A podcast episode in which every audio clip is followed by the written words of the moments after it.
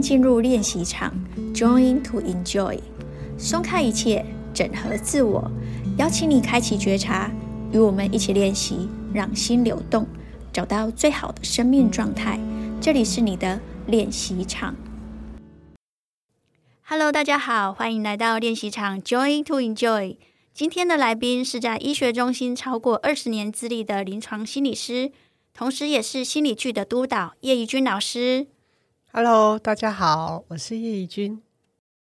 老师。你好，我们发现呢、最近身边有蛮多同事跟家人在疫情期间因为确诊，导致自己的心理压力还蛮大的，但我们也不知道要怎么样从旁边去辅助他。想要请问老师，在你的身边有没有这样的案例，或是？关于这个现象观察，我们要怎么样去排解？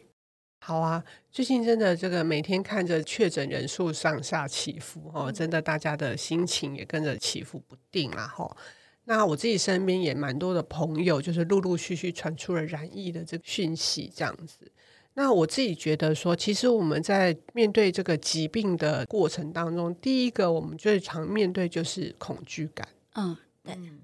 那我们怕什么呢？其实。平心静气的下来问自己，我们其实对于身体的安全感这件事情，是我们所有情绪的一个核心的来源。嗯，好，所以当其实不只是染疫呀，就是你当你突然得到了一个疾病，嗯。哦，或是你的知道有什么样的一个潜在的隐忧的时候，你的心情都会跟着起伏。嗯，对。哦，这个是很自然的一个本能的反应嘛，哈、嗯。所以其实我倒是在这个地方很想跟大家分享，就是说，嗯，你害怕自己生病，或者害怕自己疾病之后会有什么样呃不良的一个后遗症，这些你的情绪都是真实，而且是适当的程度里面，我觉得都是可以接受的。但是如果说你的情绪已经高到没有办法控制，甚至是有一点不理性，那这个不理性就是像之前我就是我们身边有一些老人家哦，他们就是其实会很害怕，怕到就是什么都不敢做哦，也不敢出去运动，然后什么其实一些只要有适当防护的状况底下能参与的活动都几乎都拒绝了，自己锁起来了，把自己关在房子里面这样。嗯。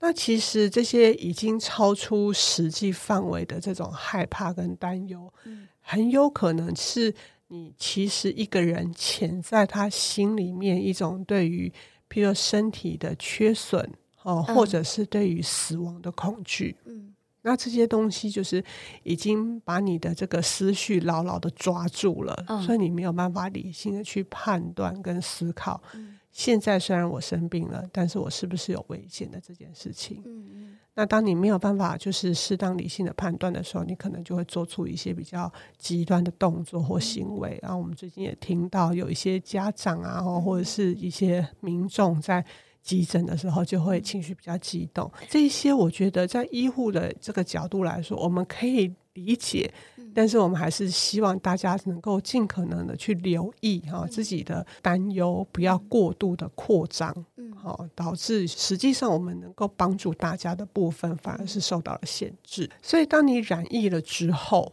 好，我们刚才在讲说，你可能会有一些。呃，因为现在重症的比例其实并不是这么高，对，好，所以很多朋友就是，哎，可能在一段时间的不舒服之后，他就会慢慢的缓解下来，嗯、哦，可是他可能会有一些后遗症是你会担心的。嗯、那我们现在比较常知道的后遗症是，譬如说有些人就是比较容易疲惫，嗯，好，他的身体的反应啊，或者是这种呃精力的感觉，没有办法像就是呃没有像以前那么好。对，来的这么反应快，或者是可以觉得这个维持的这么长久。嗯、那另外有一类就是跟心理比较相关的，就是会有脑雾啊这样子现象，嗯、好像在某一些思绪上面啊，嗯、觉得好像不是这么的清晰。嗯，然后在一些判断或者是收集资讯的过程，你会觉得啊、哦，好像卡住了这样子。嗯、对。这个是在我们的就是神经心理的角度里面哈，比较常听到相关的一些症状。对，那情绪的部分也会有一些影响。譬如说，有些人就会因为染疫之后，刚开始回到职场，或者是刚开始呃要踏出他这个隔离哈的的房间的时候，就会觉得自己会不会变成别人的困扰，或者是去预想别人会害怕他，因为他生过病。不知道别人会怎么看自己，嗯，对，就是反而是自己给自己贴了一个标签，嗯，好，就是一种心理的状态这样子。嗯、我自己有一个同事，他在蛮早期的时候就是染疫，然后隔离完，我们也很清楚他已经没有传染力的时候，回到我们的职场上面，嗯，然后他进来跟我讲第一句话说：“你不要怕我。” 我就想，哎、欸，我从来没有想过我会怕你这件事情，嗯。但很有趣的是，他其实是他很害怕我会怕他这件事情，他担心了。所以其实我觉得那是一种，当然我会告诉他，就是说谢谢他对我的体贴，嗯，但是我其实并没有这样子的担忧，因为其实我们在医院里面工作，我很确定就是那些资讯的来源，还有我们得到的保护，都是一个是有适当的一个状态，嗯但是我觉得人们对于这个部分都会有自己的想象啦，而这个想象，如果说能够在一个适当的范围里面有相当而且是准确的一个资讯来帮助我们调整我们对自己或者对染疫之后的变化，我觉得就可以帮助我们去慢慢的稳定。因为它其实就像慢慢的我们要跟疾病共存，它就会像你曾经得过一个感冒，或者是。呃，就是你生活里面的某一些，像你对于有些人可能有一些慢性疾病，嗯，哦，那慢性疾病的心理的调试，嗯，我们怎么跟他共存的这样子的一个过程是相似的，嗯，那不过我觉得还有另外一个部分，我也是观察到，嗯，就是说我身边有一些伙伴，他是家人染疫了，他是照顾者，对，他要负责照顾这些染疫的。可能是小朋友，可能是另一半，嗯、哦，可能是爸爸妈妈，嗯、他自己本身可能还没有染。那其实我觉得这一群人，他们的心理压力也非常的大。除了他要担心就是确诊者的病情变化之外，嗯、他其实也会担心他自己，他要保护自己。对。嗯那怎么样做才是一个适当的呃，包括自我保护，然后又要关心别人？我觉得那个是双重的一个责任堆叠在这个照顾者的身上。所以这群照顾者，我觉得他们如果能够去适度的接纳自己在这个照顾的过程当中，嗯，其实也有不舒服的情绪，嗯，或者是说他们也会觉得不安，我觉得能力有限，嗯，或者是说看到。病情如果有一些比较不是这么好的发展的时候，嗯、他们可能会想象自己是不是没有照顾好，嗯，好的这种罪恶感或自责感，嗯，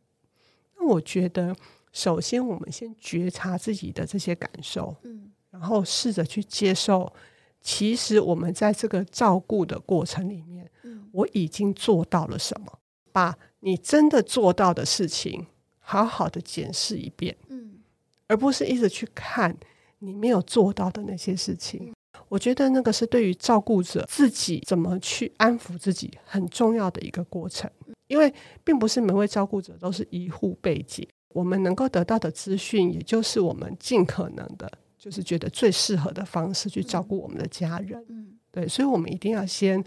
给自己这样子一份肯定。那再来就是适当的，不管是医疗。